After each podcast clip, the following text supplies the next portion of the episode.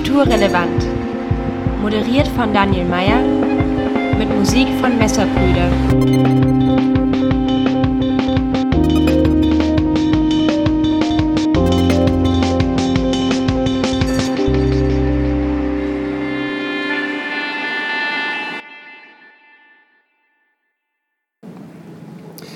Guten Abend und herzlich willkommen, liebe Zuhörerinnen und Zuhörer, zu Kulturrelevant, dem Radiotalk des Ostpassage-Theaters zur Lage der Kultur in Leipzig.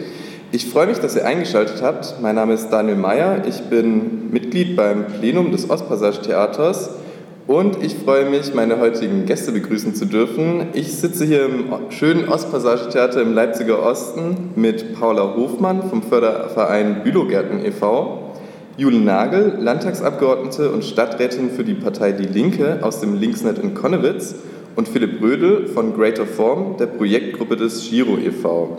Herzlich willkommen. Ich freue mich, dass ihr den Weg hierher gefunden habt. Vielen Dank. Hallo. Hallo. Ähm, ich würde euch mal bitten, euch äh, kurz vorzustellen, was zu eurer Person zu sagen, für die Organisation, äh, für die ihr heute da seid. Paula, würdest du da anfangen? Ja, sehr gerne. Äh, vielen Dank für die Einladung. Genau, ähm, Paula bin ich, ähm, Vorsitzende vom Förderverein Bülowgärten e.V. Wir sind ein Verein vorrangig aus Bewohnerinnen und Nachbarinnen aus dem sogenannten Bülowviertel am Ende der Eisenbahnstraße. Unser Verein hat sich 2009 gegründet und betreibt äh, so einen naturnahen Spielplatz, kann man sagen, auf zwei Brachflächen der RWB. Und einmal im Jahr veranstalten wir, um unseren Spielplatz irgendwie zu finanzieren und auch ein Fest für die Anwohnerinnen zu machen, das Bülow Straßenmusikfestival, was am 11. Juni hätte stattfinden sollen. Genau, vielleicht erstmal soweit. Okay, danke sehr. Ähm, Philipp, würdest du mal ein paar Worte zu dir sagen? Ja, sehr gerne. Äh, auch danke für die Einladung. Genau, ich bin Philipp Rödel und zusammen mit äh, Lina Ruske und Mirko Gust betreiben wir als Greater Form den Projektraum für kulturelle Teilhabe in Leipzig-Grünau. Und äh, genau dieser Projektraum ist zuvorderst äh, ein offenes künstlerisches Angebot für Kinder und Jugendliche in Grünau, ähm, wo ja, die Kids erstmal einfach hinkommen können, ihre Freizeit verbringen und wir versuchen dort mit möglichst viel äh, Teilhabe zum einen die Freizeitgestaltung äh, ja, ihnen zu ermöglichen, selbstbestimmt zu gestalten und darauf aufbauend arbeiten wir im weitesten Sinne künstlerisch. Das kann alles Mögliche sein, was man sich vorstellt, äh, vorstellen kann. Letzte Woche haben wir ein, sind wir mit einem eigenen Eiswagen durchs Viertel gezogen und haben Eis verteilt, das wir selber gemacht haben. Den Eiswagen haben wir selber gestaltet und so weiter. Und wir machen aber auch Ausstellungen und alles, was KünstlerInnen so tun. Schön, danke. Julia, noch ein paar Worte zu deiner Person? Ich fange vielleicht dann auch mal äh, an bei dem Linksnet. Mhm. Äh, das Linksnet ist ein offenes Abgeordnetenbüro, was ich 2000 mitgegründet habe. Ein Abgeordnetenbüro der Partei Die Linke. Versteht sich auch so als Stadtteilladen, als offener Raum für politisch und kulturell Interessierte und Menschen, die Hilfe brauchen. Wir bieten Sozialberatung, Mietberatung und auch Rechtsberatung an. Das ist mir eigentlich auch der liebste Raum, in dem ich existiere. Und nebenbei bin ich ähm, kommunalpolitisch also, äh, aktiv, bin Stadträtin, habe da auch mit Kinder- und Jugendpolitik zu tun und Migrationspolitik. Und seit 2014 im Landtag, in den Landtag gewählt. Ja, genau, und mache da auch Migrations- und neuerdings Wohnungspolitik. Mhm. Gut, Dankeschön. Ähm, so, ihr seid ja alle in der Soziokultur tätig, äh, auf eine gewisse Art und Weise. Ähm, und während der Pandemie waren ja sozusagen äh, die Arbeitsbedingungen für die Soziokultur sehr eingeschränkt. Also ähm, zum Beispiel eben Treffen in Gruppen, äh, wie es so wahrscheinlich euer tägliches Brot sonst ist, war nicht möglich. Ich nehme an, ihr habt es dann irgendwie auch versucht, irgendwie in den digitalen Raum zu heben. Aber könnt ihr vielleicht was, oder Philipp, vielleicht könntest du da äh, mal anfangen, könntest du was dazu erzählen, ähm, wie das mit den Projekten und Gruppen, die ihr ähm, vom, äh, von Greater Form äh, habt und betreut, äh, wie das da aussah mit den Teilnehmenden. Also ähm, sind die alle mitgezogen und dabei geblieben oder was hattet ihr da für Erfahrungen gemacht? Ja, Ähm, also wir sind ja eigentlich sozusagen ein Angebot kultureller Bildung, wir haben aber eine spezielle Zielgruppe, also haben mehrfach benachteiligte Kinder und Jugendliche, die äh, sozusagen in der Regel nicht von solchen Angeboten erreicht werden würden. Also vor allem, also wir haben nicht ohne Grund ein offenes Angebot und arbeiten halt sehr niedrigschwellig über so Teilhabeangebote in Freizeitformaten. Äh, die Kids kommen zu uns einfach im Vorbeilaufen. Die würden zum Beispiel nicht über äh, ihre Elternhäuser oder weitere Hintergründe angemeldet werden oder würden das auch selber gar nicht schaffen, jetzt so aus einer Entscheidung heraus regelmäßig zu einem Angebot zu kommen. Das funktioniert, halt, ja, das funktioniert über andere Wege, über Vertrauen äh, und einfach, weil, weil sie sozusagen einfach bei uns reinrennen können und wir sozusagen sehr konflikttolerant sind. Äh, ab dem Moment, wo der Laden zu war, äh, war sozusagen der Kontakt auch erstmal weg. Ähm, und naja, digitale Angebote wären illusorisch, weil das, also das funktioniert gar nicht so. Die, dafür, da fehlt einfach die Beziehungsebene, dann das würde für die Kids nicht funktionieren. Auch jetzt, keine Ahnung, man müsste sich ja zu Zeiten verabreden oder so, beziehungsweise haben jetzt auch nicht alle unbedingt die Technik dazu zur Verfügung. Ähm, wir haben das dann anders versucht, nachdem wir uns selber sortiert haben, weil das natürlich auch als Projekt erstmal eine irritierende Zeit war, weil auch unser Fortbestehen äh, quasi unklar war. So, von Förderseite, genau. Nachdem wir das aber soweit geklärt haben, haben wir angefangen, äh, eine hygienesichere Interviewbox in unserem Eingangsbereich zu bauen und äh, Stück für Stück versucht über die Eltern oder die Kontakte, die wir hatten zu Kindern und Jugendlichen, die einzuladen zu so Interviewformaten äh, und sie zu ihrem Erfahrung zu befragen und natürlich auch einfach den Kontakt zu halten. Und das hat mit einem Teil der Kinder und Jugendlichen geklappt, ja. Mhm. Also das heißt, ihr habt auf digitale Angebote bewusst von vornherein verzichtet, ja. weil ihr eben reflektiert hattet, das passt mit eurer Arbeit oder mit eurer Zielgruppe nicht zusammen ich würde sagen, wir mussten es nicht reflektieren, weil es uns eigentlich sofort klar war, dass, dass einfach dieser Sprung nicht machbar ist für mhm. unsere Kids. Ja. Mhm. Ja, weil wir auch sozusagen, wir haben keine Kursinhalte oder so, die es gibt. Ne? Wir arbeiten halt sehr spontan und äh, interessenorientiert und das funktioniert digital nicht. Ja. Mhm. mhm. Mm, Julia, der, äh, das Linksnet ist ja auch ein offener Treff. Und es war ja dann auch ähm, sozusagen unter Kontaktbeschränkungen nicht mehr möglich, das offen zu halten. Ähm, ich weiß jetzt nicht ganz genau, was sich da für Gruppen alle treffen, ähm, aber ähm, vielleicht könntest du da auch berichten, wie da die Umstellung war oder hat, Gab es auch Gruppen bei euch, die von Anfang an gesagt haben, das passt mit unserer Arbeit gar nicht zusammen, da jetzt irgendwie was digital zu versuchen? Äh, oder haben es Leute versucht und gemerkt, nee, es klappt nicht oder hey, es klappt doch voll gut? Hm. Also ich erinnere mich noch total gut so an ein paar Tage vor dem äh, Lockdown. Da hat äh, in Leipzig-Konnewitz, das war jetzt gar nicht mit dem Linksnet verknüpft, aber so, äh, so Akteure und Gruppen, die schon bei uns so mit rumschwirren, gab es noch den Versuch, quasi so Netzwerke zu bauen, also Unterstützungsnetzwerke. Ne? Also in, in, der Form, dass Listen ähm, produziert wurden, die dann an Häuser gehängt wurden, um zu animieren, dass sich Menschen gegenseitig unterstützen. Es wurde diskutiert um Asylunterkünfte, wie man da, ähm, wenn da schlimme Sachen passieren, da war, glaube ich, die äh, Massenquarantäne wie in Suhl noch nicht absehbar. Das gab es ja dann wirklich, dass äh, große äh, Asylunterkünfte unter Quarantäne gestellt wurden und da auch Konflikte auftauchten. Sowas war im Vorfeld auch schon Thema und natürlich auch wie äh, Mieterinnen und Mieter vielleicht äh, einbrechende Mietzahlungen kompensieren können und äh, dann sich solidarisch auch unterstützen können. Das wurde alles kurz vorher diskutiert. Es wurde sich zwei, dreimal unter freiem Himmel auch getroffen und dann kam der Lockdown und dann waren diese Netzwerke alle äh, zerschlagen. Also es gab sozusagen äh, kein richtiges Einstellen auf diese Situation, wie es dann wirklich äh, ist, wenn man äh, faktisch, äh, ohne kriminalisiert zu werden, nicht mehr raus darf und sich mit äh, Leuten nicht mehr zusammentun kann.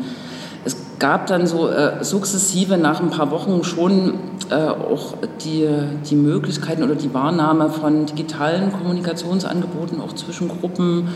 Äh, so auch im, im, parlamentarischen Raum ist das so langsam äh, gewachsen. Aber ich glaube, wir hatten schon auch so mehrere Wochen der äh, Schockstarre, wo alle Menschen sich irgendwie erstmal orientierten, orientieren mussten und so die äh, politischen Netzwerke auch erstmal unterbrochen waren. Das äh, kann ich so rückblickend so sagen. Ja. Mhm. Terrain, Silicium.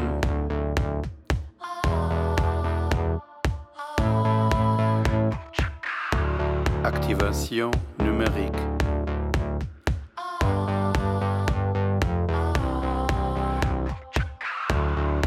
Peu réaliste.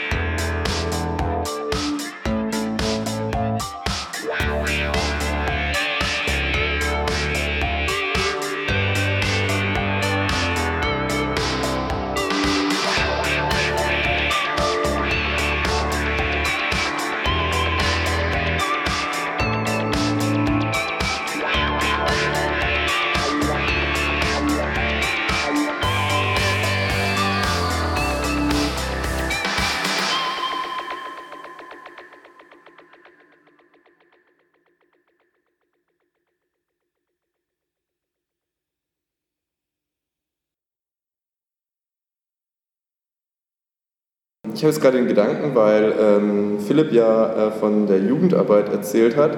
Ähm, und das Linksnet ist jetzt auch wieder offen, oder? Mhm, ja. Und äh, ich frage mich gerade, ähm, gibt es Personengruppen, die den Weg dort eben, äh, die den Weg dorthin ähm, jetzt nicht mehr finden, die aber vorher gekommen wären? Also zum Beispiel Leute, die zur Risikogruppe gehören oder andere Leute, die irgendwie unterm Radar dann äh, wegfallen?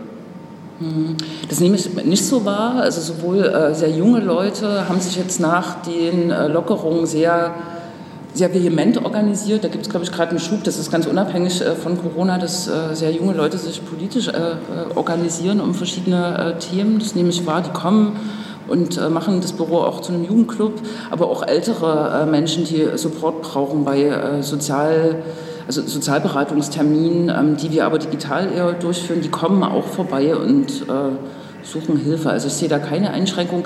So ein bisschen äh, nehme ich wahr, dass äh, bestimmte Gruppen, die auch größer sind, wo die Pläne so 30, 40 Leute umfassen, ähm, nicht, äh, nicht mehr ins Büro kommen, sondern das äh, unter freiem Himmel verlagert haben. Also ich habe schon das Gefühl, dass alles wieder in Gang kommt und dass Menschen auch äh, versuchen, zumindest äh, unter allen Vorsichtsmaßnahmen, die finde ich auch so im, im linken Spektrum besonders ausgeprägt. Also ähm, auch das Bewusstsein, dass man vorsichtig ist, dass man über den Mundschutz diskutiert, bevor man sich zusammensetzt. Ähm, das nehme ich schon wahr, dass das alles wieder so in Gang kommt. Mhm. Mhm. Ähm, und Paula, ich kann mir vorstellen, dass ähm, auch der Spielplatz des Bülogarten, äh, des Büloviertels ähm, während, den, äh, während der Pandemie auch zeitweise geschlossen war. Der ist jetzt aber auch wieder auf, nehme ich an. Mhm. Und nimmst du da wahr, ähm, sozusagen, da ist jetzt auch wieder dasselbe Publikum wieder vor, dieselbe Zielgruppe? Oder gibt es auch Leute, die da irgendwie verschwunden sind? Ich glaube, verloren haben wir keine. Also wir haben den Spielplatz tatsächlich sehr schnell auch geschlossen, weil wir der Verantwortung ähm, gerecht werden wollten tatsächlich. Wir haben dort Spielgeräte, das ist alles nicht unbedingt TÜV geprüft, muss auch nicht sein bei so einer Fläche. Aber wir wollten als Verein die Verantwortung einfach nicht tragen, dass dort Kinder die Schaukel anfassen, dann steckt das nächste Kind drauf und haben uns deshalb sehr schnell entschieden, den Spielplatz auch zu schließen. Das war eine sehr schwere Entscheidung, weil natürlich vor allem, wenn die Schulen und Kitas schließen, so einen öffentlichen Raum, gerade den Kinder viel benutzen, zu schließen, auch ein ein streitbares Thema ist. Ne? Also viele Kinder hatten noch die Möglichkeit, eine Zeit lang auch rauszugehen äh, und sich zu bewegen und die haben wir ihnen sehr bewusst nehmen müssen.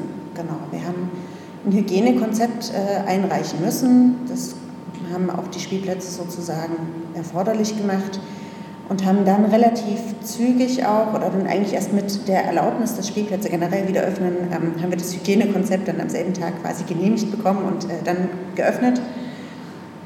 Es sind, glaube ich, jetzt keine großen Nutzergruppen weggeblieben. Also ich würde sagen, der Spielplatz ist stärker genutzt als vorher, stärker frequentiert, weil das natürlich auch noch eine Zeit war, wo die meisten Schulen hier im Leipziger Osten ähm, ab der vierten Klasse generell gesagt haben, dass die Kinder keinen Anspruch mehr auf Sport haben. Das heißt, äh, wir haben sehr starken Zuzug eigentlich beachten können, beobachten können und der ist meiner Meinung nach auch geblieben. Also weil auch immer noch nicht der reguläre Unterricht sozusagen eingesetzt hat. Genau. Mhm. Mhm. Es ist ja auch so, dass ähm, viele ähm, Angebote für Kinder äh, jetzt auch abgesagt wurden, jetzt für den Sommer, Ferienlager oder andere Ferienangebote. Mhm. Ähm, deswegen macht es natürlich Sinn, wenn die sozusagen euren Spielplatz jetzt stärker frequentieren. Ähm, aber werdet ihr da dann sozusagen, äh, habt ihr jetzt schon Projekte in den Startlöchern, um sozusagen äh, das, die Kinder abzuholen, die jetzt nicht auf aufs Ferienlager fahren können oder so? Also wir sind als Verein noch nie so aufgestellt gewesen, dass wir gezielt Angebote unterbreitet haben. Unsere zwei Angebote sind tatsächlich die Öffnung und Bereitstellung eines naturnahen Spielplatzes. Das heißt, wir kommunizieren natürlich auch relativ öffentlich, wenn wir Baueinsätze haben, weil wir gerne wollen, dass die Kids auch mitmachen, um einfach selber Hand anzulegen, um dann auch eine gewisse Form von Vandalismus vorzubeugen, die ja auch immer sozusagen auf so einem öffentlichen Grün stattfindet. Ähm, und wir haben das Straßenmusikfestival, aber keine gezielten Angebote, sondern wir stellen diese Fläche bereit, ähm, eröffnen Möglichkeiten zum Mitgestalten. Und das ist es im Prinzip. Viel mehr mhm. können wir auch nicht leisten. Es sind komplett ehrenamtliche Strukturen, logischerweise. Und das war auch noch nie Ziel unserer, unseres Vereins, sondern es ist tatsächlich einfach nur der Betrieb einer naturnahen Fläche für Nachbarn. Mhm. Und das ähm, Bülowstraßenmusikfestival hast du erwähnt, ist dieses Jahr ausgefallen. Ja, das war eine Entscheidung, die wir relativ zügig getroffen haben, weil wir auch noch neben dem Kulturamt der Stadt Leipzig äh, von der Kulturstiftung die Fördermittel beantragt haben. Da sind die Zeiten ein bisschen fristverzögert sozusagen. Und wir hatten uns dann entschieden, noch bevor wir den bestätigt bekommen haben, äh, die Fördermittel dort diesen Antrag zurückzuziehen, weil wir gesagt haben, es gibt mit Sicherheit ähm, andere Initiativen und Vereine, die die Gelder dringender brauchen. Also es war so ein bisschen ein Abwägungsprozess natürlich. Wir haben den 11. Juli als Veranstaltungstag, wo wir gesagt haben, es ist nicht unbedingt vorstellbar, dass unter den gegebenen Voraussetzungen dort so ein Fest stattfinden kann. Und dann haben wir gesagt, dann verzichten wir auf diese Fördermittel und beantragen das gegebenenfalls im nächsten Jahr, wenn die Projektförderung in dem Maße noch möglich ist. Ähm, genau, und haben dann gesagt, wir machen jetzt lieber frühzeitig eine Reißleine, weil natürlich auch andere Künstlerinnen ne, ähm, wollten wir das jetzt nicht verwehren, sich da neue Termine zu suchen, wenn das möglich gewesen wäre und sich frühzeitig zu informieren, weil die KünstlerInnen ja auch aus vielen anderen Städten zu uns kommen dann an den Tag. Mhm. Genau. Mhm. Und haben die KünstlerInnen dann auch irgendwie sowas wie ein Alternativprogramm oder so äh, noch entwickelt oder? Mm, die, wir haben ein Bewerbungsverfahren sozusagen. Ähm, wir haben ihnen bisher nur versprechen können, dass sie sozusagen automatisch im nächsten Jahr mit dabei sind. Aber soweit ich den meisten Facebook-Seiten und Seiten, Internetseiten der KünstlerInnen äh, folgen konnte, gab es jetzt keine Alternativen. Also ich glaube, die ersten Künstler haben jetzt die Zeit genutzt, um CDs zu produzieren. Ähm, und die ersten Auftritte sind im September, glaube ich, bei den meisten wieder. Also die haben einfach eine Riesenlücke. Was aber ganz schön war, ist, ähm, dass tatsächlich äh, eine Hausgemeinschaft sich entschieden hat, trotzdem was zu machen. Also wir hatten am 11. Juli so eine Mini-Straßenmusikfestival-Veranstaltung, Kinderakrobatik, die aber eine Privatperson sozusagen bezahlt hat und eingeladen hat. Und was wir noch hatten im Viertel, ich weiß leider gerade nicht mehr, es ist mir entfallen, über welches Format wir hatten ähm, Künstlerinnen buchen können. Also es gab ja die Möglichkeit in Leipzig, das war so ein, ähm, ich glaube, ein Verein oder ein Zusammenschluss, der sich sehr schnell gegründet hat, wo man Künstlerinnen buchen konnte. Man konnte sagen, an dem Abend, in dem Hinterhof sozusagen, lade ich mir Solokünstlerinnen oder halt auch eine ganze Band ein. Ähm, da hatten wir im Haus äh, den, den, den, Aufschlag, glaube ich, gemacht und das hat dann noch vier, fünf Mal im äh, Viertel dann stattgefunden. Das war ganz cool, das fand ich schön. Mhm. Also so ein kleines dezentrales äh, Musikfestival dann. Genau, wir haben ja die Hinterhofstruktur, die kommt da sehr zugute. Das heißt, da kann man irgendwie nochmal flyern, jeder kann sich auf den Balkon stellen, so denn er einen hat und kann da partizipieren. Das war ganz schön. Mhm. Mhm. Ähm, Philipp, ähm, wir haben gesprochen über die Bindung von Teilnehmenden an mhm. euren offenen Treff. Ähm, nehmen wir mal an, so die Pandemie ist ja noch nicht überstanden, ähm, jetzt irgendwie Montag zehn neue Fälle in Leipzig. Ähm, nehmen wir mal an, es käme jetzt äh, zu erneuten Lock Lockdown, ja, zu, zu erneuten Kontaktbeschränkungen, ihr müsstet euren Treff wieder schließen. Ähm, habt ihr jetzt schon Strategien, Konzepte, ähm, vielleicht auch aus den jetzigen Erfahrungen, wie ihr dann eben die Teilnehmenden äh, binden könnt und wie ihr die nicht verliert? Ähm, erstmal nein. Zweitens hoffe ich, dass vielleicht in einem zweiten Lockdown oder ähnlichen Szenario mehr auf Kinder und Jugendliche besonders in dem Kontext geachtet werden würde. So weil äh, deren Bedürfnislagen in der Regel nirgendwo kompensiert werden können.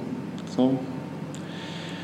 Äh, ansonsten wiederum äh, hat sozusagen, also unsere Arbeit ist ja nicht weniger geworden in der ganzen Zeit. Wir hatten gar keine Zeit jetzt nochmal für eine Entwicklungs- und Reflexionsphase, weil wir auch genau im Lockdown haben wir uns mit aktuellen Lösungen auseinandergesetzt und dann seit einer Weile sind wir auch wieder im Dauerbetrieb.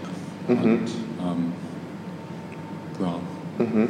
Aber wenn du keine, sagst. Keine schlaue Antwort soweit. Nee, nee, ist alles gut.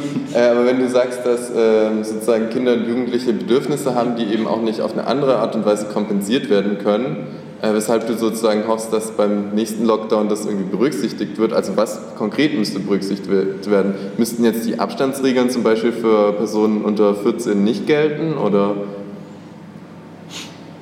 naja, ich hoffe einfach, dass der nicht einfach wieder der komplette Bildungs- äh, und Sozialbereich äh, runtergefahren wird und andere Sachen aber stattfinden. So. Mhm. Also es gab dieses Szenario von, ich bin tagsüber in Grünau, wir versuchen irgendwie Sachen zu machen. Äh, in Grünau ist kein einziges Kind auf der Straße über Wochen, weil die einfach zu Hause bleiben und auch tatsächlich teilweise, glaube ich, nicht wussten, was sie können.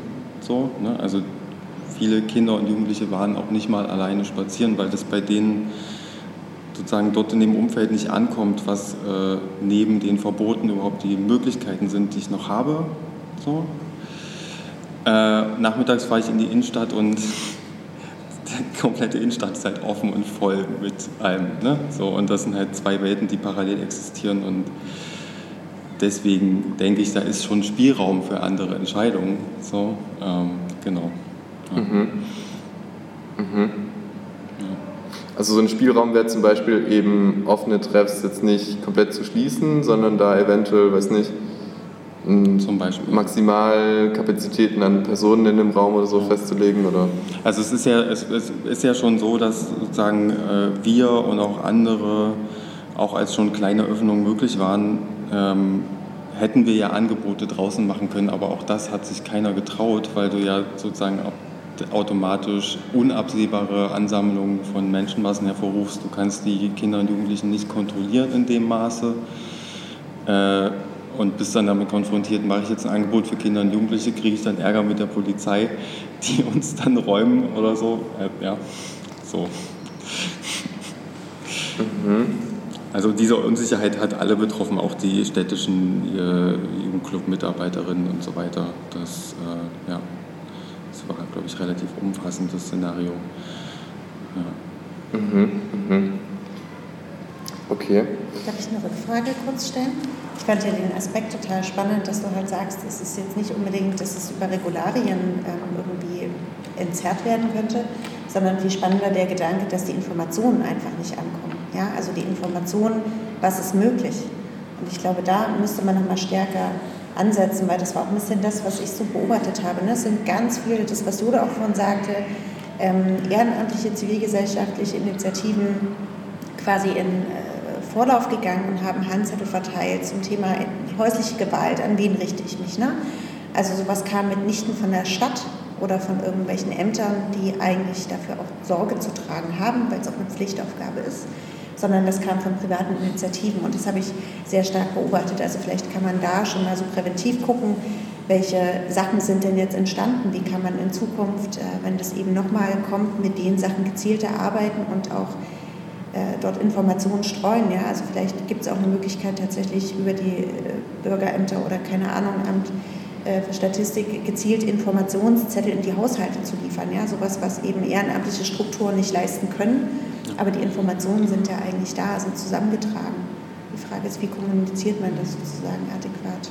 Das kann ich total bestätigen für den äh, Bereich äh, ähm, Asyl, Asylunterkünfte ähm, sind tatsächlich die Übersetzungen zuerst über ähm, ehrenamtliche Strukturen gelaufen, bis dann irgendwann im Ministerium oder in der Stadtverwaltung sozusagen das mal angekommen ist und die dann angefangen haben, auch die Sachen, also über die Ebenen auch vom Bund und so weiter, dann die Sachen zu übersetzen. Weil das ist ja nochmal eine andere Hürde sozusagen als, ähm, weiß ich nicht, Menschen, die die Muttersprache äh, Deutsch sprechen, vielleicht nochmal in eine äh, Zeitung gucken können.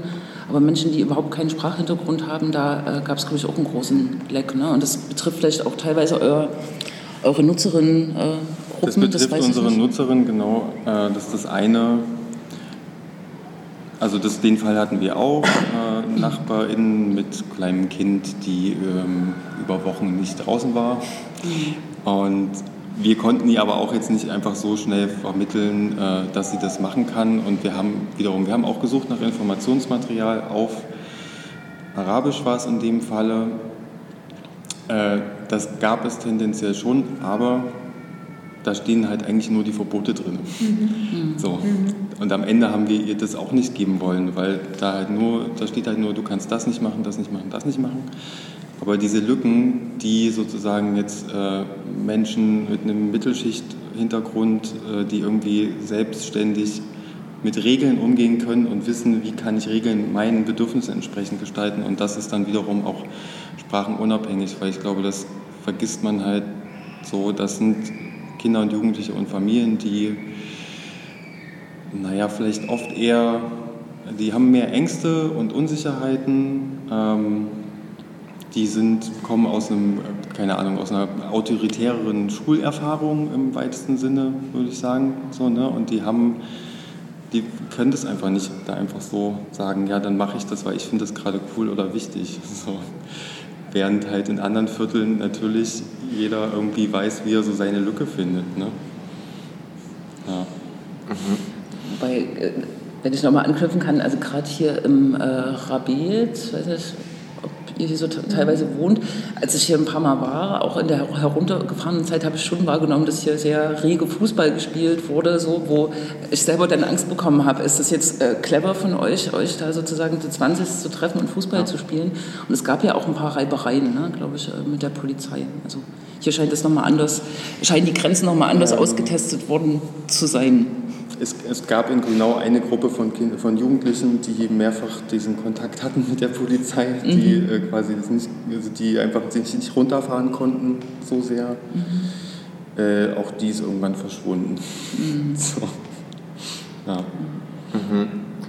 Ähm, aber würdest du denken, dass jetzt zum Beispiel Leute, die so Ängste haben und vor allem dann sich eben von solchen Verboten mhm. äh, leiten oder auch hemmen lassen, ähm, würdest du denken, dass die sozusagen jetzt durch die Erfahrung, die sie jetzt gemacht haben, da vielleicht auch so, einen, so eine Art Empowerment durchgemacht haben? Oder glaubst du, dass die äh, schon auch eher ähm, gemerkt haben, okay, ich, wenn ich mich an die Verbote halte, dann passt das alles und hm, ich verstehe gerade noch nicht ganz, wo du diesen wirklichen Moment des Empowerments äh, vermutest. Hm, also den wirklichen Moment, ähm, also wenn wir jetzt zum Beispiel Gut, in, in, Grünau bin ich nicht unterwegs, sondern tatsächlich auch öfters im Rapid.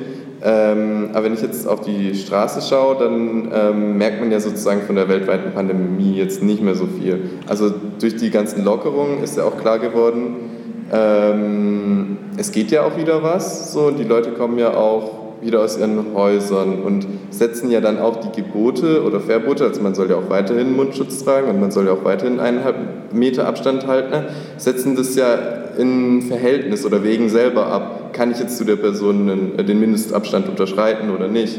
Und da sehe ich sozusagen den Moment sozusagen, ähm, dass man eben nochmal dann vielleicht Verbote reflektiert oder so oder der, deren Gewichtung für sich selbst persönlich in seinem Handeln nochmal überdenkt hm. Also denkst du, sowas hat stattgefunden oder denkst du eher, ähm, also auch beim, also beim zweiten Mal müsste man jetzt, äh, bei der zweiten Welle, äh, falls sie kommen sollte, hoffentlich nicht, ähm, da müsste man jetzt eben auch in der Kommunikation besonders darauf achten, dass man eben nicht mit dieser Verbotssprache, sondern vielleicht eher mit so einer positiveren, es ist noch okay, in offene Jugendtreffs zu gehen oder so. Mhm. Oder? Mhm. Also ich würde sagen, wahrscheinlich klar hast du recht, es gibt eine Art von Gewöhnung, weil wir das jetzt alle mal durch haben, definitiv, ja. Das ist ja eh auch die Frage, wie das politisch überhaupt kommunizierbar ist, wenn es nochmal einen Lockdown gibt. Stelle ich mir als eine große Herausforderung vor, äh, überhaupt da äh, sinnvoll gesellschaftlich rein zu kommunizieren. Aber was das jetzt für, für unser Umfeld da bedeutet, gute Frage. Ich glaube, ich müsste länger drüber nachdenken mhm. oder beobachten. So. Mhm. Mhm. Ähm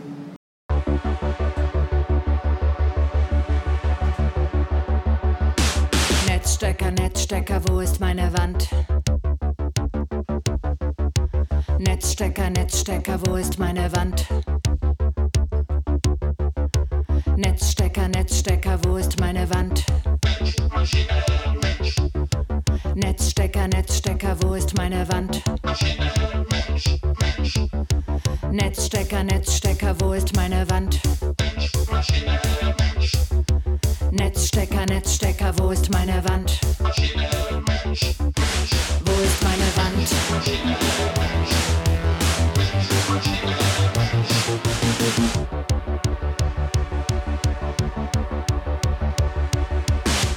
Netzstecker, Netzstecker, Strom in meiner Hand.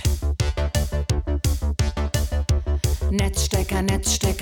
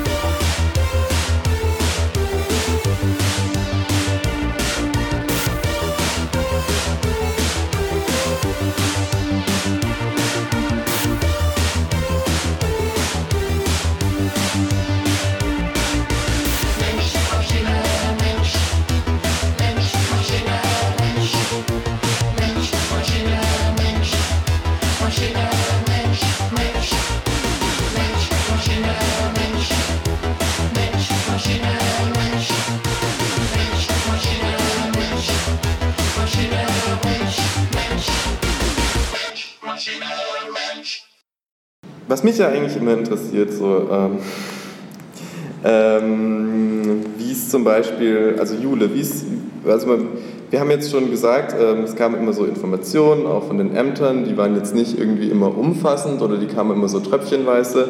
Und es gab ja dann auch jeden Monat von der sächsischen Landesregierung diese Corona-Verordnung, die da auch immer neu aufgesetzt wurde. Dann erst eben die äh, Kontaktbeschränkungen damit durchgesetzt äh, und dann später eben die Lockerungen, indem diese Verordnung halt eben angepasst wurde. Ähm, und wenn ich es richtig verstehe, ist es ja von einem Ministerium oder so ähm, verschriftlich ja. oder aufgesetzt. Und ich frage mich auch, ähm, was denn jetzt die gewählten VertreterInnen äh, im Landtag, ob die da, haben die dann Einfluss darauf, auf diese Corona-Beschränkungen? Wie funktioniert das? Kriegt ihr dieses Papier genauso wie ich irgendwie erst am 17. Juli im Internet zu lesen? Oder könnt ihr auch mal sagen, ja, Moment, nee, hier diese Beschränkungen müssen wir noch mal diskutieren? Also ähm, gutes Thema, sehr trockenes und formales Thema, aber ein sehr Demo demokratietheoretisch wichtiges Thema. Also die Linke ist ja in, in, der Opposition, gehört nicht zur Regierung und in der Tat war es so, ähm, dass wir äh, quasi über die Pressekonferenzen der Sozialministerin in der Regel und Innenminister teilweise äh, über die ähm, Regularien informiert wurden. Also wir wurden natürlich auch bombardiert äh, von irgendwann, als die Lockerungen ähm, auf dem Tisch waren, ähm, kamen die ersten Mails von Fitnessstudio-Betreibern, äh, Schwimmbadbetreibern, Tanzschulen, ne, die sozusagen für, ihr, für ihre Profession auch gestritten haben. Übrigens wenig äh, Kinder- und Jugendhilfe, also wenig die sozusagen die äh, gesellschaftlichen Zusammenhalt oder Solidarität äh, produzierenden ähm, äh, Gruppen die dann auf uns sozusagen einwirken wollten. Und ich musste dann auch immer sagen, nee, ähm, wir können das zwar mitnehmen, aber die Regierung entscheidet. Und jetzt, ähm, so ich glaube vor ein, zwei Monaten, äh, ist ein bisschen diskutiert worden, auch äh, durch die Grünen, die Kritik äh, von uns auch aufgenommen worden, dass das eigentlich nicht sein kann, dass eigentlich das Parlament als gewähltes Gremium schon stärker auch involviert werden muss in die Entscheidungen, zumal wir es ja auch wirklich mit erheblichen Grundrechtsein Griffen nicht nur im Gebiet der Versammlungsfreiheit, das ja oft thematisiert war, sondern auch Religionsfreiheit, äh, freie Entfaltung, Bewegungsfreiheit und so weiter, Berufsfreiheit. Ähm, da muss eigentlich sozusagen so ein äh, Parlament irgendwie mitreden können oder zumindest irgendwie eine Abwägung passieren, auch unter Einbeziehung der Abgeordneten, auch wenn sie in der Opposition sitzen. Mhm. Ist ein tatsächliches Problem. Mhm. Und ähm, wenn ich mir jetzt überlege, was wir hier in dieser Runde schon besprochen haben und auch schon in vorherigen Sendungen besprochen wurde, ähm, gerade so, so diese Diskrepanz, die Philipp erwähnt hat, äh, in Grünau ist, niemand, ist kein Kind auf der Straße, in der Innenstadt sind die Läden voll, so. Ähm, und du hast es ja auch gerade gesagt, Jule, mit, ähm, dass ihr Mails bekommen habt. Ne? Also das ist ja eine Lobby am Arbeiten sozusagen bei manchen Bereichen. Ich weiß nicht, gab sicher einen Grund, dass äh, irgendwie so Bau, äh, Baubedarfsläden früh aufgemacht haben wieder oder Flugbetreibende und so. Ähm, genau, und in vergangenen äh, Sendungen haben wir auch schon festgestellt, irgendwie die Kulturszene in Leipzig hat eine schwache Lobby oder so.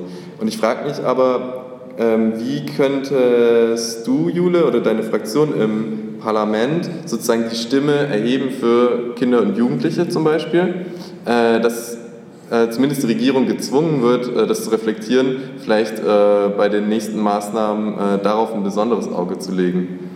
Das könnte passieren, indem man das Parlament besser einbezieht und dann vielleicht auch die Parteien, die nicht in der Regierung sitzen und die das Thema vielleicht höher gewichten, sei es Kultur, sei es Kinder und Jugendliche, ähm, da auch mitsprechen können. Aber auch die äh, Kommunen, also ich sitze ja im Jugendhilfeausschuss, es hat lange gedauert, dass wir uns auch wieder äh, treffen konnten, aber da war dann zum Beispiel das Thema ähm, Notbetreuung in Kindertagesstätten, ist ja für bestimmte Berufsgruppen ähm, da gewesen. Dann sind die Notare und Anwälte dazugekommen die sogenannten systemrelevanten Bereiche. Und wir haben die Mails von Alleinerziehenden bekommen, die dargestellt haben, dass sie einfach nicht, äh, dass die Situation nicht handeln können. Und wir waren uns da mit dem Jugendamtsleiter und auch dem Sozialbürgermeister einig. Aber auch die haben gesagt, ähm, die Ministerin entscheidet. Ne? Und wenn sozusagen die Lobby der, der Städte offensichtlich nicht mal äh, groß genug äh, ist, da muss man glaube ich, ja, fürs nächste Mal muss man eh gucken, sozusagen die sozial äh, relevanten Bereiche. Das sind Kinder und Jugendliche, aber auch Wohnungslose, ähm, deklassierte äh, Familien, Alleinerziehende, ne, wie können deren Bedürfnisse in der Pandemie ein größeres Gewicht äh, bekommen? Und dann eben nicht auf diese großen Lobbygruppen äh, zu gucken, weil ein Anwalt kann sich auch eine private Kinderbetreuung oder ein Notar kann sich eine private Kinderbetreuung leisten, eine alleinerziehende Person, die irgendwie äh, arbeitstechnisch eingeschränkt ist, kann das eben nicht. Ne? Mhm. So. Mhm. Ich kann dir jetzt keine ähm, ich kann das theoretisch äh, dir sagen, wie ich mir das vorstelle, ob das das nächste Mal erhört wird. Äh, ja, mhm, hm, mhm. weiß ich nicht. Mhm. mhm. Also das ist zum Beispiel halt so ein Thema, äh, was mich interessiert. Also wer fällt unter den Radar ähm, bei diesen Maßnahmen so? Ähm, eben Kinder und Jugendliche, die ja auch nicht äh, wählen. Also da muss ja die Landesregierung keine Angst haben, irgendwelche Stimmen zu verlieren oder so. Also genau, also wer hat, ähm, wer hat denn gar keine Stimme oder so? Und ähm, das beschäftigt mich zumindest in meiner OPT-Arbeit ähm, auch immer sehr. Ähm, das ist, glaube ich, ein großer Teil eben auch von so soziokultureller Arbeit, eben auch zu gucken, ähm, die Leute zu hören. Was mich interessieren würde, Paula, ähm, bei eurer Nachbarschafts Nachbarinnenschaftsinitiative, ähm, hattest du da das Gefühl, da gibt es eben Personengruppen, die jetzt irgendwelche Bedürfnisse haben, auf die überhaupt äh, im öffentlichen Diskurs auch gar nicht eingegangen wird, die einfach vergessen werden, die äh, links liegen gelassen werden? Und könntest du da aus deiner Erfahrung vielleicht auch sagen, auf die müsste man jetzt eben nochmal stärker achten oder denen müsste man mehr Gehör verschaffen? Ich glaube, das sind bei uns genau dieselben Gruppen wie überall anders, gesamtstädtisch und vor allem in Bezug auf den Leipziger Osten. Ne? Wir haben ähm, große Gründerzeitwohnungen, das heißt, wir haben oft äh, migrantische Familien mit ähm, mehr als der deutsche Haushalt an durchschnittlichen Kindern. Ähm, die nutzen unseren Spielplatz, die nutzen den meistens ohne Eltern und sie nutzen ihn auch zu ähm, ja, untypischen Zeiten für Deutsche. Also auch das ist das war die Thematik, die wir vorhin hatten. Ne? Im Rabet gab es unheimlich viele Menschen, die rausgegangen sind. Ne? Das ist einfach kulturell ein völliger Unterschied. Die bewegen sich einfach viel öfter an der frischen Luft, sind viel öfter draußen, das Leben gestaltet sich draußen. Ne? Und diese Gruppen sozusagen jetzt zu zwingen, äh, das eben nicht mehr zu tun, ist eine sehr schwerwiegende Entscheidung, finde ich, gerade in sozusagen äh, familiären Kontexten, wo auch viele Kinder zu Hause sind, weil auch einfach eine Betreuung ganz oft äh, nicht so gewährleistet werden kann, sage ich mal vorsichtig. Ne? Also ich habe das selber, war selber mit meinen beiden Kindern zu Hause. Mein Mann systemrelevant äh, reicht trotzdem nicht, um einen Notbetreuungsplatz sozusagen zu haben. Äh, das sind so, ich habe das gemerkt, was das für ein Aufwand ist, ne? was das macht mit einer Familie, dass man plötzlich sozusagen die Schularbeiten zu Hause machen muss. Ähm, und dreimal am Tag quasi Essen auf den Tisch zaubern muss und noch einkaufen. Also das sind so Belastungen, die, glaube ich, jeder Familie sehr deutlich geworden sind und ähm, wir können sie kommunizieren, glaube ich, sehr gut. Und es gibt aber viele, die diese Herausforderung nicht ohne weiteres kommunizieren können und wenig AnsprechpartnerInnen haben. Direkt auf dem Spielplatz konnten wir es natürlich nicht ablesen. Ich habe nicht den ganzen Tag auf dem Balkon gesessen und geguckt, wer da eingeht und wer da ausgeht. Das ist, wie gesagt, ein offener Treff.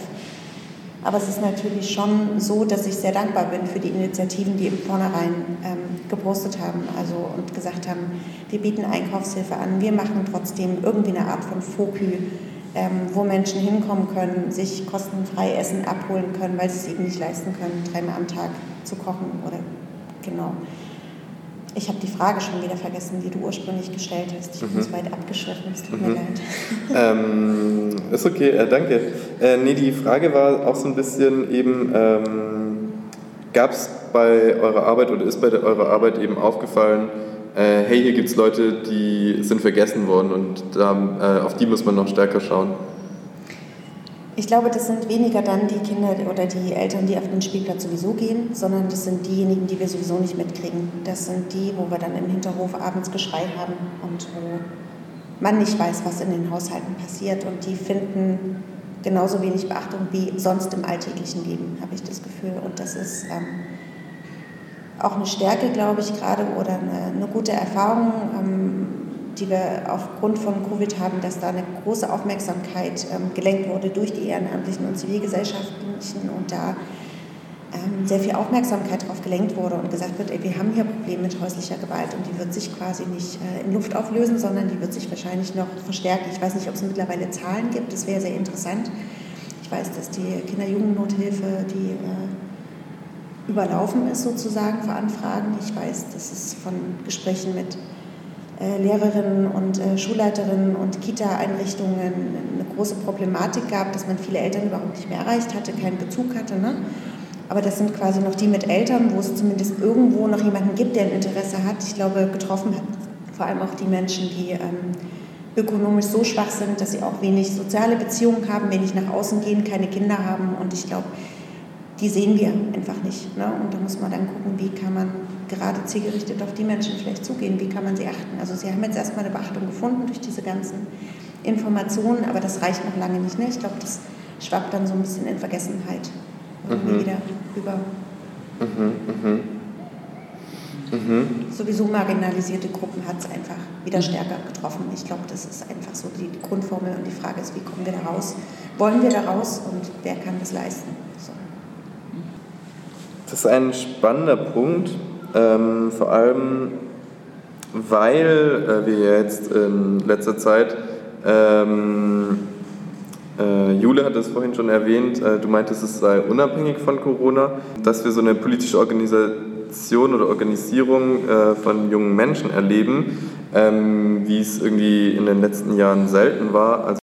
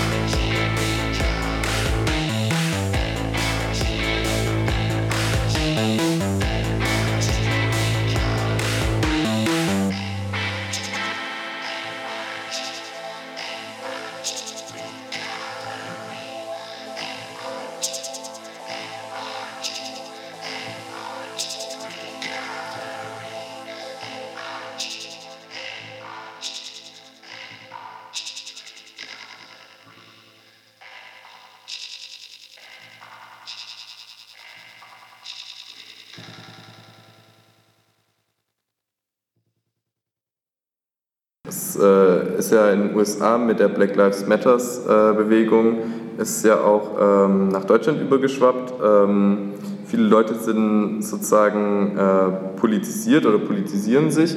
Ähm, und da geht es ja auch eben darum, äh, marginalisierte Gruppen irgendwie ähm, zu demarginalisieren. Ich weiß nicht, ob es das Wort gibt, ne? aber äh, sozusagen das System, was eben die benachteiligt, irgendwie in Frage zu stellen.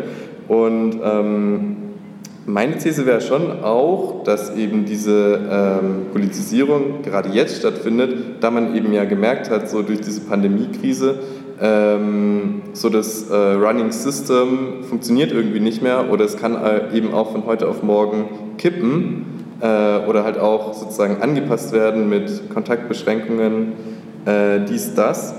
Ähm, und ähm, somit würde ja auch, wäre das ja zum Beispiel ein positiver Effekt, äh, wo wir auch schon wieder bei Lerneffekten oder sowas wären, ähm, dieser Krise eben sowas eingesehen zu haben, so ich kann auch was verändern oder ich kann auch irgendwie, äh, ich kann hier in der Nachbar, Nachbarinnenschaft tätig werden und irgendwie äh, Einkaufshilfen machen oder so. Also dieses, ähm, auch dieses äh, Gefühl vielleicht von so einer Selbstwirksamkeit oder so. Ähm, Jule, wie nimmst du diese Entwicklung wahr und glaubst du, ähm, glaubst du, ähm, das wird da, da, da werden die Leute auch weiterhin anknüpfen können oder wird es sozusagen dann auch irgendwann mal, weiß nicht, wenn das Sommerloch vorbei ist, dann irgendwie unter den Tisch gekehrt? Hm. Also ich würde bei Paula anknüpfen, die äh, gesellschaftlichen oder sozialen Marginalisierungen, die es vorher schon gab, sind äh, durch Corona einfach massiv sichtbar geworden. Und es waren vor allem auch ehrenamtliche zivilgesellschaftliche Strukturen, die da versucht haben reinzustoßen. Was mir aber trotzdem aufgefallen ist, äh, ich bin in so einem Zusammenhang, wir haben uns relativ schnell Gedanken gemacht, was ist mit Wohnungslosen, was ist mit Geflüchteten, die aus ihrer Unterkunft äh, raus müssen haben überlegt, wir organisieren da was, sozusagen so einen Auffangort, äh, wo Menschen hinkommen. Und was dann aber aufgefallen ist, ist, dass es eigentlich nicht genug Kommunikationsbeziehungen gibt, dass es eigentlich ein Gap gibt zwischen uns privilegierten, äh, politisch aktiven äh, Menschen und denen, die eigentlich äh, deklassiert sind und auf der Straße leben zum Beispiel oder in den äh, großen Unterkünften ähm, hier auch in der Stadt. Da hat sich teilweise was ähm, aufgetan, ähm, da haben sich Beziehungen äh, geknüpft, aber so ein bisschen hatte ich auch das Gefühl, dass wir auch am Bedarf vorbeidenken irgendwie. Ne? Also mit der theoretischen Idee hier, wir haben hier irgendwie ein paar Zimmer, äh, und wir streuen das und dann kommen die Leute schon so, mitnichten ist es so. Ne? Und ich glaube, das ist eher ein Punkt und ich glaube, der Punkt, äh, obwohl auch linke Initiativen viel versucht haben, die soziale Frage, also Menschen mit Mietzahlungsschwierigkeiten, Menschen, die in Hartz IV stecken und ganz andere Belastungen auch in der Pandemiezeit hatten, äh, als Menschen, die vielleicht in Kurzarbeitergeld äh, sind. Das ist auch äh, nicht cool, aber ich glaube, die Sozialleistungsempfänger betrifft das schon nochmal mal viel härter, die dann zu Hause sind, äh, Kinder zu Hause essen und so weiter. Ähm, jetzt habe ich den Faden verloren. Äh, es, ist richtig und wichtig, dass diese Probleme ähm, von politischen Initiativen angesprochen wurden, aber es ist äh, trotzdem noch zu wenig Berührung. Mhm. So, ne? Das ist, sage ich vielleicht auch mit Blick zu dir. Ihr seid jetzt in Grünau aktiv, aber welcher politische Zusammenhang der Solidarität und Gleichheit der Lebensverhältnisse irgendwie ähm, propagiert und das auch zu Recht, ähm, knüpft da wirklich auch an, ne, an, den, an den Problemlagen, wo sie sind. Also unterm Strich, ich bin nicht äh, super optimistisch, aber vielleicht hat es auch ein bisschen ähm, die Augen geöffnet, dass man mehr Verknüpfungen herstellen muss. So, ne? Mhm. Und für das, was man äh, eigentlich so kämpft, auf Flyern äh, auch die Kontakte intensivieren muss äh, zu Menschen, die von Deklassierung betroffen sind. Mhm. Punkt. Mhm. Das ist ein spannender Punkt und der äh, bringt mich auch zu der Idee von der schwachen Lobby sozusagen, der Soziokultur. Ähm, weil, genau, also ähm, durch unsere ähm, Radiosendung, die wir hier machen, bekomme ich ja auch, auch erstmal oder das erste Mal ja auch mit, was äh, Leute wie ihr eben in euren Kontexten und Gruppen und Arbeiten eben äh, für Probleme habt oder für, ähm, für Ziele ja auch überhaupt ähm, für wen ihr irgendwie einsteht. Ähm, und ähm, also deswegen der Punkt mit der Kommunikationsarbeit finde ich eigentlich ganz spannend und ist für mich gerade auch so ein Gedanke, ob man nicht auch so eben, äh, dass man sich noch stärker miteinander vernetzt und eben jetzt nicht nur sozusagen soziokulturelle AkteurInnen, sondern eben auch Zielgruppen, äh, wenn die sich stärker miteinander vernetzen, dass die eventuell auch eher mit einer Stimme sprechen könnten und dann vielleicht auch eher ähm, Gehör finden äh, ähm, in Bezug jetzt auf die, ähm, auf die Lobbyarbeit oder wie auch immer. Ähm, Vielleicht ähm, wäre es mal spannend, äh, Philipp, äh, wenn du mal erzählen könntest, gab es sowas bei euch? Habt ihr euch irgendwie äh, mit anderen KünstlerInnen, mit anderen äh, Zentren connected und gefragt, hey, wie macht ihr das? Wie läuft es bei euch? Was brauchen eure Jugendlichen? Ähm, ja, es gab einen Moment, der war aber eher so deutschlandweit über ein Fördernetzwerk. Ähm, und da war tatsächlich, glaube ich, einhellig bei, bei allen möglichen Akteuren eher so die Stimmung, ähm, wir können unsere Angebote nicht digitalisieren, wir brauchen den Kontakt und es funktioniert einfach nicht, weil es, also, ne, halt schon um spezifische Gruppen geht, die ähm, ja, oder einfach die Angebote, die normalerweise geleistet werden, die lassen sich halt nicht in frontales, digitales Angebot packen. So, ja. mhm. Das war aber jetzt eher der Moment, den wir da gesteckt haben. Ansonsten, nein. Mhm. Wir waren mit unserem Überleben erstmal beschäftigt, würde ich sagen. Tatsächlich. Mhm. Mhm. Ähm, also so langsam öffnet, öffnet sich ja alles wieder. Das Ostpassage-Theater hat ja auch seit Juni wieder offen. Ab der nächsten Spielzeit äh, werden wir auch wieder mehr Leute reinlassen dürfen. Ähm, aber es gibt auch immer noch Zentren oder ähm, Läden, die ja noch geschlossen sind. Ähm, andere sollen auch noch geschlossen werden, wie Laura vom Heizhaus in der letzten Sendung berichtete. Also da ähm, ist auch ein Jugendtreff in Grünau, der jetzt irgendwie abgerissen wird oder so oder umgebaut oder ähm, hat sie berichtet. Ähm, ähm, Skateanlage vielleicht. Also nein, ja, die, die Skatehalle ist geschlossen und äh, vor der Skatehalle ist ein Skateplatz und der wird, äh, der wird erneuert. Genau, ja. Genau. Und das ist natürlich ein Problem, wenn die Skatehalle zu ist und dann auch noch der Skateplatz gesperrt ist, weil er abgerissen wird, kann ich mir vorstellen, dass es da durchaus zu einem Vakuum kommt nochmal, ja. Hm. Genau, gibt es auch einfach keinen Treffpunkt für Jugendliche. Ähm, hier äh, bei uns im Viertel gibt es auch das OFT Rabet.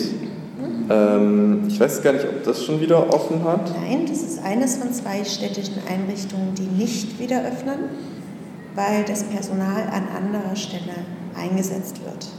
Das ist auch so eine Sache, die der Stadtbezirksbeirat Ost jetzt angefragt hat. Äh, ich kenne die Ergebnisse noch nicht, weil das natürlich eine auch hier Lobbyfrage ist, wer schreit als erstes. Das heißt, die beiden Jugendclubs, die hier offen haben, die in städtischer Hand bzw. in freier Trägerschaft auch sind, die laufen über.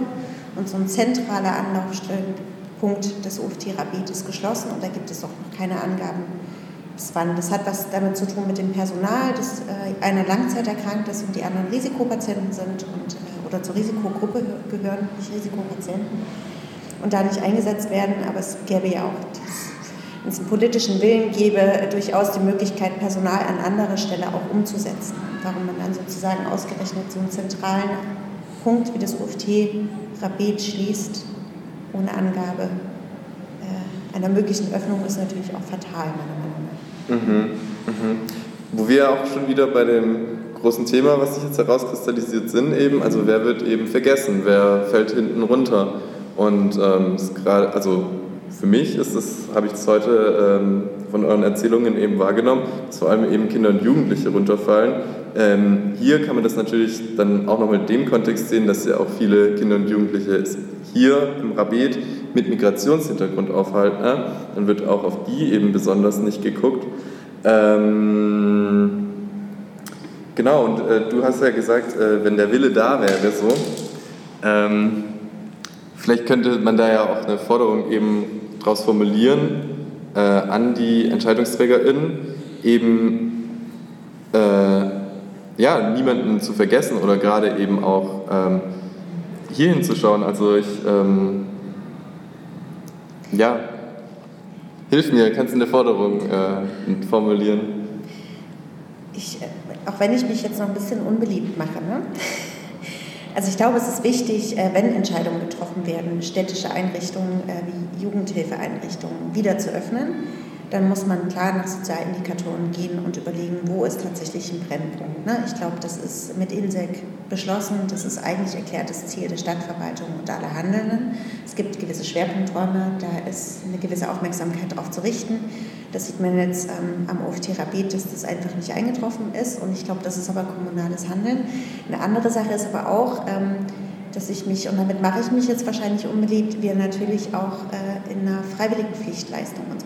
Wir diskutieren auf einer Grundlage äh, freiwillig eingesetzter Gelder. Das ist ein Luxusgut und ich glaube, gerade vor dem Hintergrund äh, einer großen Verschuldung muss man auch noch mal ein bisschen überlegen, sozusagen, was sind Pflichtleistungen, ja, wofür braucht eine Stadt auch wirklich Geld in erster Linie und äh, das war auch so ein bisschen tatsächlich der Grund, weshalb wir das Straßenmusikfestival, wir haben uns sehr bewusst entschieden, die Gelder eben zurückzugeben, weil wir das Gefühl hatten, es ist total schön, ein Nachbarschaftsfest zu haben.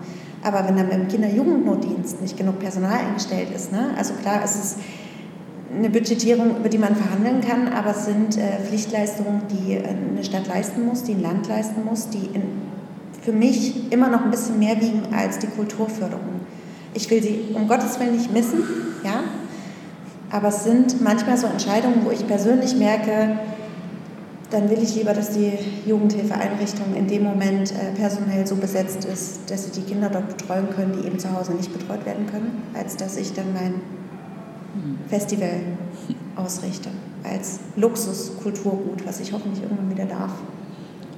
Hm. Das, das finde ich tatsächlich die falsche Abwägung, mhm. auch wenn ich jetzt bestimmt Parolen äh, dresche, aber sozusagen die Non-Profit-Bereiche ähm, die für den gesellschaftlichen Zusammenhalt oder das äh, gesellschaftliche Miteinander sorgen, gegeneinander abzuwägen, finde mhm. ich dann schon schwierig.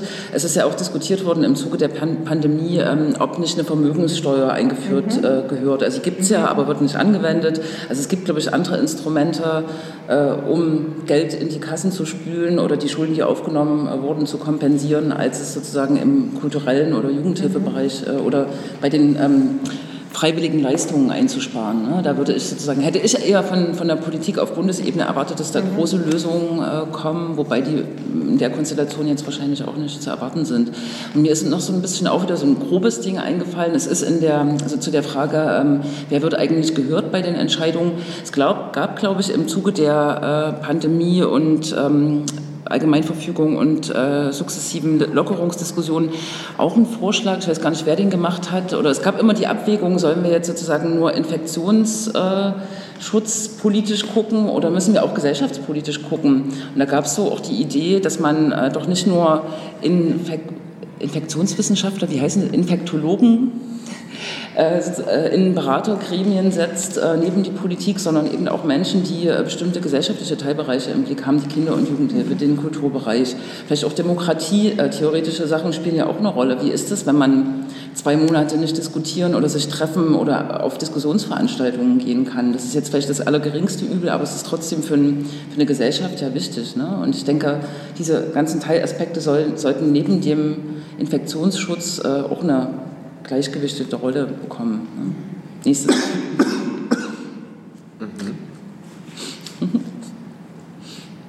Ja, danke schön. Ich, ich finde, das waren jetzt äh, schöne Schlussworte von euch. Äh, wir sind nämlich auch schon am Ende unserer Sendezeit angelangt. Ihr hat, hättet jetzt noch kurz äh, die Chance, irgendwie was ganz Wichtiges zu sagen, was euch auf dem Herzen liegt, oder auch einfach nur unseren ZuhörerInnen äh, Tschüss zu sagen. Möchtest du? Ja, ich möchte vielleicht, ja, vielleicht noch eine, eine kleine Beobachtung aus, aus unserer Arbeit und der Situation in Grünau. Ähm, nach wie vor sind unsere Kinder und Jugendlichen ähm, weniger, also wir haben ja wieder offen, im sehr beschränkten Maße. Äh, die Kinder und Jugendlichen sind nach wie vor sehr wenig in der Schule. Und was wir beobachten können, ist auf jeden Fall ein enormer Stimmungszuwachs ähm, bei den Kids, mit denen wir arbeiten die halt in der Regel tatsächlich, wenn sie nachmittags aus der Schule kommen, eher geladen, demotiviert, äh, frustriert sind oder auf Konfliktsuche. Äh, das fällt jetzt weg. zum Großteil. Wir haben viel konstruktivere Arbeitsprozesse, die quasi nicht erst nach einer Stunde äh, Konflikt anfangen, sondern einfach, die kommen halt mit einem Bedarf zu uns, dass sie irgendwie Dinge realisieren wollen oder so oder ein konstruktives Erlebnis haben wollen. Ich glaube, das ist eine, also dahinter steckt natürlich eine Forderung. Äh, es wäre schön, wenn die Kinder und Jugendlichen öfter zufrieden aus der Schule kommen und nicht zufrieden zu uns kommen, wenn sie nicht in der Schule waren. Ja. Ja, danke für diese Schlussworte. Und äh, danke an euch alle, dass ihr heute da wart zu unserer siebten Sendung von Kulturrelevant. Ähm, ich sprach mit Paula Hofmann vom Förderverein Bülowgarten e.V., Jule Nagel aus dem Linksnet in Konnewitz und Philipp Rödel von Greater Form. Danke an euch, dass ihr da wart. Danke an euch, liebe Zuhörerinnen und Zuhörer, dass ihr eingeschaltet habt und schaltet auch wieder in zwei Wochen ein, wenn es wieder heißt Kulturrelevant, der Radiotalk des Ostpassage-Theaters. Habt noch einen schönen Abend, bis bald.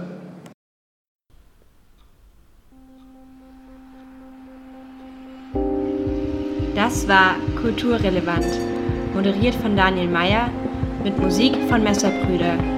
Die Band Messerbrüder können Sie am 12. September bei uns im Ostpassage Theater genießen.